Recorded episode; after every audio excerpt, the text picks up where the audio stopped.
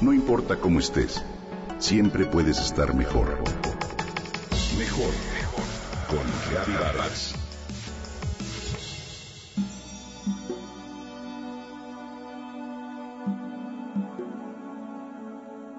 Mariana abandonó el grupo. Apenas se leía en el grupo de quinto A de la escuela de su hijo. Ante el azoro de casi todas las mamás por su salida, ella simplemente salió de ese grupo de WhatsApp al que a principios de año la habían incluido y en el que estuvo tan contenta de pertenecer. Pero, ¿por qué me salí? me plantea Mariana. Como pregunta que enseguida ella misma responde, me salí porque me cansé de ver de qué forma se usaba el grupo para chismes y presuposiciones, pero sobre todo porque no estuve dispuesta a resolver los deberes de mi propio hijo. Lo hemos dicho, la comunicación pierde distintos sentidos cuando uno no está frente a frente y si a eso le agregas que la mayor parte de los integrantes del chat no se conocen entre sí, pues el resultado puede ser una cadena de sinsabores, malos entendidos y hasta mensajes inoportunos. Pintaba para ser un grupo del colegio, pues bueno, para tener avisos oficiales por parte de las coordinadoras, quizá para estar en comunicación constante con los papás de tus hijos y así conocerlos, pero nunca falta el que manda una queja sobre una acción concreta de una profesora, cuyo comentario escrito en el chat tiende a incitar más quejas. En este tipo de chats, los papás se tornan controladores absolutos de lo que los niños tienen que hacer o no para su escuela, quienes quitan el control de esa manera a sus hijos y que a su vez se desresponsabilizan de sus propias tareas.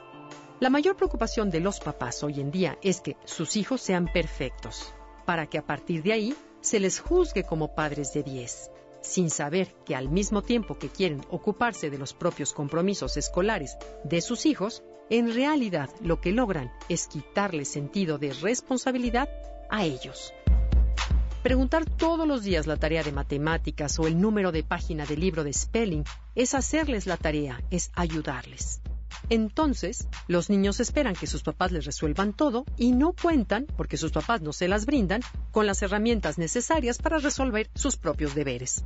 ¿Qué pasa si no lleva la tarea completa?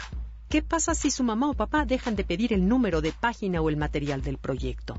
Seguro que tendrán un incumplimiento, pero a la larga también entenderán que la responsabilidad de sus útiles, de sus tareas y de su escuela es de ellos.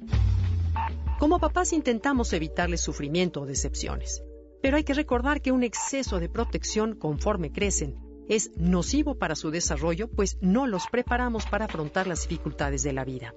Lo sano es dejar de ser imprescindibles para ellos, animarlos a tomar sus decisiones y permitirles el fracaso, el error, para que a partir de ahí aprendan de la experiencia es muy importante que lleguen a la adolescencia con un desarrollo de autonomía y de responsabilidad.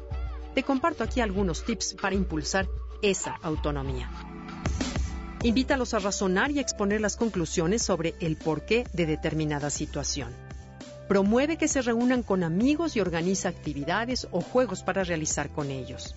Estimúlalos para plantearse planes o deseos respecto a cosas que les gustaría realizar Reconoce su esfuerzo y felicítalos por sus logros. De esta manera se sentirán motivados para intentar nuevos retos.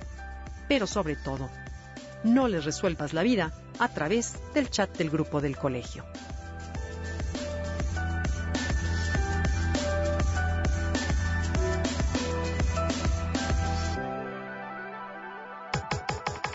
Comenta y comparte a través de Twitter. Gaby-Vargas.